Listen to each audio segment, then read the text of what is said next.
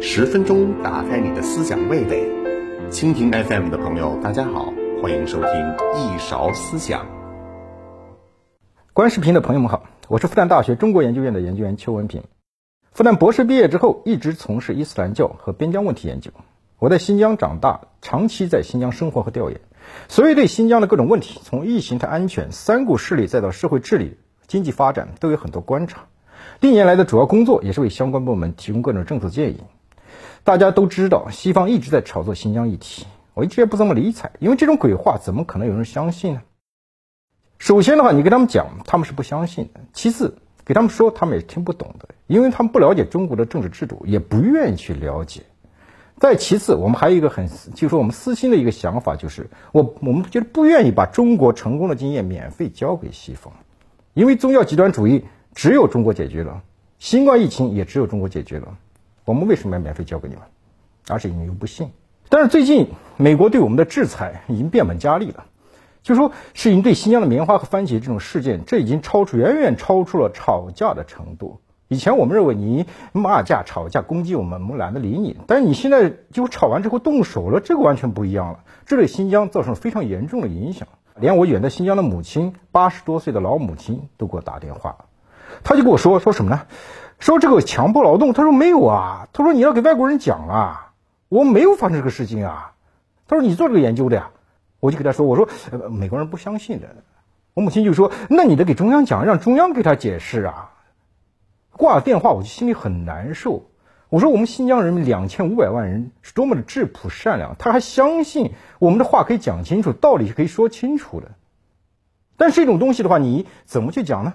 所以现在也就是，我就想在这几集视频中将这个问题讲清楚：我们到底发生了什么事情？我们是怎么样做事情的？你的种族灭绝和强迫劳动到底是否是真实的？那么第一个就是强迫劳动。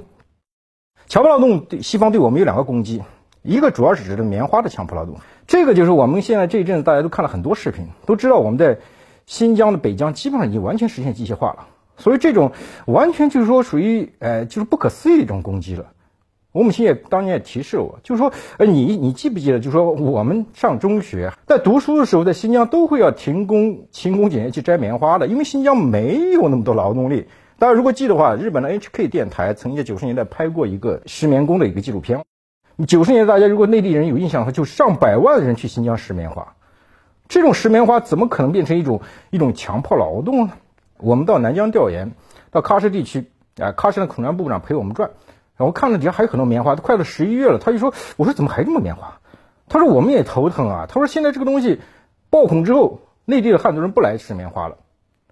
那么我们维族孩子现在就说什么？现在都打工赚钱多，吃棉花的高强度谁愿意做？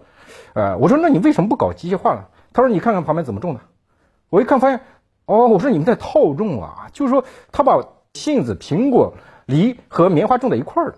这种套种是没办法用大规模的联合收割机来收割的，所以他那个棉花，喀什统战部副部长，他也是个维族兄弟，他就跟我说，呃，他说我现在成天在调查，就是内地有没有这种单人操作的这种棉棉花收割机。他说后来发现真没有，我说当然没有了，谁会想单人的收割机？因为什么呢？这个问题问题没法解决，就是因为我们当地的维族农民他不愿意用大规模种植的方式。他觉得我既可以种桃子，也可以种杏子，我有桃子吃，有杏子吃，有棉花收，我干嘛要改呢？哎，我们思想工作做不通，因为从经济角度来说，当然分片包干种是最好的。就是我们连这种最基本的这种大规模机械都做不到，这是对维族人民的一个非常的尊重。就是他不愿意改，你有什么办法？只能去这么做了。我们连这个基本东西都没有改变，怎么可能搞什么强迫劳动呢？所以这是一个方向，还有一个就是西方诟病我们就是组织打工。他说你强迫劳动去组织打工，我说这个东西脱贫难道不要组织打工吗？我们前两年新疆政府在全国的支持下，尝试组织了南疆的这种贫困地区的维吾尔族青年到内地来打工，这是我们摆脱贫困的一个巨大的政府的努力。啊，这个尝试是。其实是政策非常优惠的，因为就是说，无论就是几十个人，然后里面有有配着有医生，配着有这个服务人员，然后当地有接待，各地都非常重视。就是而且新疆还有要求，就是这个我们他们希望就是不要把这个作为一个低技术劳动，而是作为一个高技术企业，让他们学了技能回去。这种大规模的打工的话，哎，这个其实在江浙各省，其实当年全国各省都有这个要求，要去接纳这种打工的。但这种任任务的话，对于当地的企业压力是很大的。我们到江浙的这种企业去调研了，说这种企业的话，就说企业老板跟我们谈起来脸都是绿的呀，说这个东西太难搞了，说我们内地一个工人他能够顶十个。我说我原因何在呢？他说第一个来打工的这种啊维族兄弟的话，他首先语言一般都不通的。啊，其次他学历太低，他不懂科技，所以这个科技企业他这个操作不了。第三个还有一个饮食禁忌，因为这些来自南疆的这维族兄弟，他必须要吃清餐的。内地其实各省其实没有这个清餐东西，所以要必须在另外设立一个清真食堂。而这你要考虑到江浙企业的，它它都是以市场化的经营，它有利润为导向的，所以最后这种政府保护的这种保姆式打工是难以持久的。那么政府对此的话改变就是什么呢？就是让内地各大企业到新疆去投资，把高技高新技术企业转移到新疆，在新疆就地设厂来培训当地工人进行产业转移。这也是我们教培中心一个非常重要的任务，就是培训当地的维吾尔族青年来学习技能、学习语言。当然，语言你不学习就不可能有技能的学习，这是一个方式。所以说，这个西方的强迫打工的话，那其实真是对我觉得说的不客气一点来说，他这个说法如果站得住脚的话，那对全世界的打工人都是一种侮辱。我们打工的人难道不都是为了钱来打工吗？你为了钱打工，你倒过来想也是强迫劳动。凭什么为了点钱我就要跟你拼死拼活的干呢？而且对于南疆的维族兄弟来说，我摘自己的棉花叫强迫劳动，那这个棉花谁给我摘啊？所以这个简直是没有什么可说的。然后下面谈他指责我们的种族灭绝问题。所以种族灭这一点的话，我们要看看一一四九二年的人类版图，是我们的南北美洲、西伯利亚地区、澳洲地区这些地图的话，可以看着青色都是蒙古人种，都是黄种人。那么今天这些人都哪里去了？这个版图我们看的非常都变成白种人的地方了，很清楚。美国灭绝了印第安人，澳大利亚屠尽了土著人，西班牙在美洲灭亡了玛雅帝国。那么他们这些帝国的建设史就是一个种族屠杀史。说美国的感恩节，我真觉得他好意思说感恩节，他说是感恩印第安人，结果把他杀了个精光。所以这是个非常非常无耻的行为。所以说这个调侃嘛，我就说问问，我就那天打电话给我一个维尔族朋友，我说你们种族灭绝了吗？听说被灭绝了呀？啊，他就他就跟我说，他说呀，我们现在很害怕呀。他说：“美国人说我们种族灭绝了，我们还没被灭绝，这个我搞得很紧张啊！说美国人哪天想不通，恼羞成怒了，他冲过来把我们灭绝了怎么办？所以说这个是什么呢？这是美国这个西方国家种族屠杀的惯性思维。所以随便跟编个故事套在你头上，那这个就是他们一个路径依赖。全球化时代、五 G 时代，你种族灭绝你怎么灭绝呢？”我们要想到南疆啊，接近一千多万人口，接近九成都是维吾尔族人，你怎么去灭绝？我都想不到，你在这个时代怎么可能一篇录像、一个视频都没有？就说这种造谣造的已经没什么可说的了。所以下面咱们谈一下，就是其实维吾尔族人口大爆发的一个事实。因为我们这个民族优惠政策，对于当年我们都对计划生育是有印象的。计划生育当年在我们边境，我们在边疆长大，都非常清楚。对少数民族当时的计划就是什么呢？在城市里的少数民族，你可以生两个，鼓励你不生第三个啊，或者不生第四个。但是在农村地区，基本上是没人管的。所以从数据表明就非常清楚，整个七八十年代，新疆少数民族基平均基本上只有六个孩子。解放初期的维吾尔族人口约二百二十万，二零一八年新疆维吾尔族人口已经达到了一千两百七十一万，整整增加了一千多万。这是种族灭绝吗？哪有种族灭绝人口是不减反增越来越多的呢？所以这种谣言啊，也是不攻自破的。那么其实重点是什么呢？重点就是西方人根本不理解中国，他也不想理解中国，而且我们中国人本身很多人也不理解中国的民族宗教政策。中国的民族区域自治和民族优惠政策是其他国家所没有的制度设计。我们具体的可以谈几个重点的方向，让大家有所了解。所以很多人都忘记了，社会主义是以解放被压迫的穷苦人民为其目标的。中国的老少边穷地区是国家重点关心的对象。我们首先对边疆地区的保障，中央财政的转移支付。我们都知道，边疆地区老少边穷，很多时候是没有钱的，他的财政基本上是中央来支持，是在补贴的。一直到今天还有边疆补贴。当年在全民工资一样的时候，这个边疆补贴是边疆人民非常自傲的一个东西，它是比内地要高不少钱的就当当年是非常觉得，这是一个非常很不错的东西。还有一个民族干部的任命问题，民族自治区都有非常清晰的规定的。一般我们看一下各个民族自治区，无论从自治区、自治州、自治县，它的正职干部一般必须有一个是民族干部的，这是铁的规定，这个是一个制度保障。像我们系下面巨大的扶贫工程，从十年前就开始了，我们内地各省各自包干了。上海包干的是喀什地区，然后北京包干的是和田地区，就是最困难、最难的地区是交给最重要和经济发展最好的一个省份。去年我们宣布了，我们解决了彻底解决了贫困人口问题，这是世界历史上从未有的东西。而这种主要的扶贫对象就在老少边境地区，在边疆地区，这个扶贫工程是非常巨大的。这个扶贫工程是我觉得是咱们社会主义的本质体现。那么，然后还有一个最大的文化方向。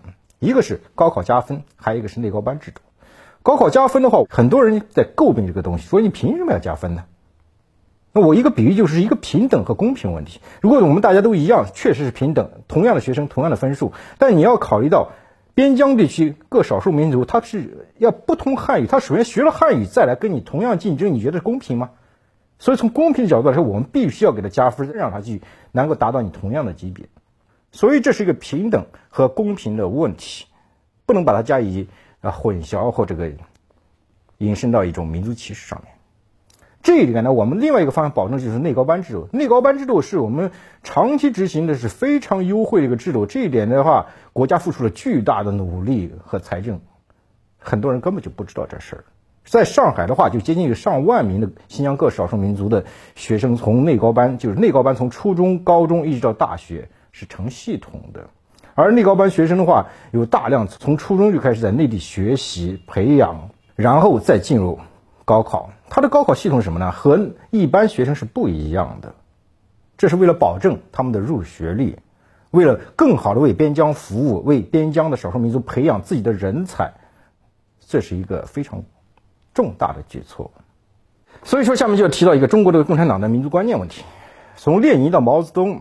啊，都提到过，首先是阶级消亡，然后是国家消亡，然后是民族消亡，全世界都是如此。所以说，中国共产党的历代领袖和马克思主义的观点就认为，这个民族消亡是在国家消亡之后。所以说，民族是不可能消亡的，我们也不会去人为的主动去解除这个民族差别。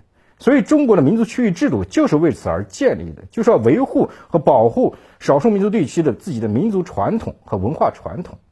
我们建国以来的民族政策主要是什么呢？主要是反对两个方向，一个是反对大汉族主义，一个是反对地方少数民族主义。那么其实主要反对的就是大汉族主义。所以说，我们中国很少来公开讨论民族宗教问题。周总理定下来的民族宗教无小事，因为我们要纵观中国历史的话，就发现因为民族问题。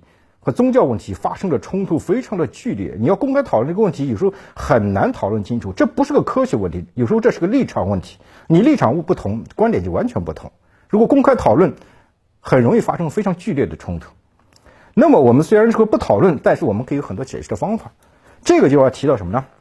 前两年我在新疆调研，碰到一个新疆高层干部，我就说，我就问他，我说我们学习现在民族宗教争论非常之剧烈，然后你们怎么看？他就简单的回了我一句，他说：“这个争论有意义吗？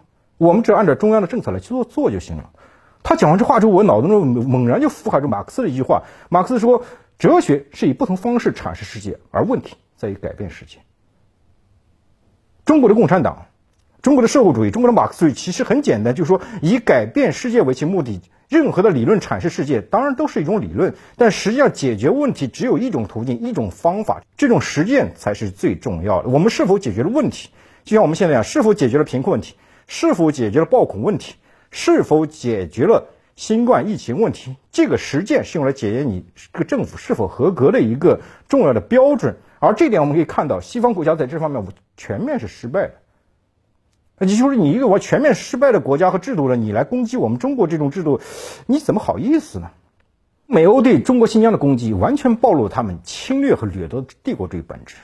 为了遏制中国的发展，无视基本的事实，信口开河，编造谎言，连像样一点的借口都懒得找。像乔治·凯南和丘吉尔这样比较犀利的政治家，他们现在会被这些弱智的西方政治家气得从棺材里爬出来的啊！就在最近，五眼联盟中的新西兰公然质疑其他四眼基于谎言和谣言攻击中国，足证不要把世界人民当弱智，西方国家也并不都是弱智，那么中国就更不是弱智了。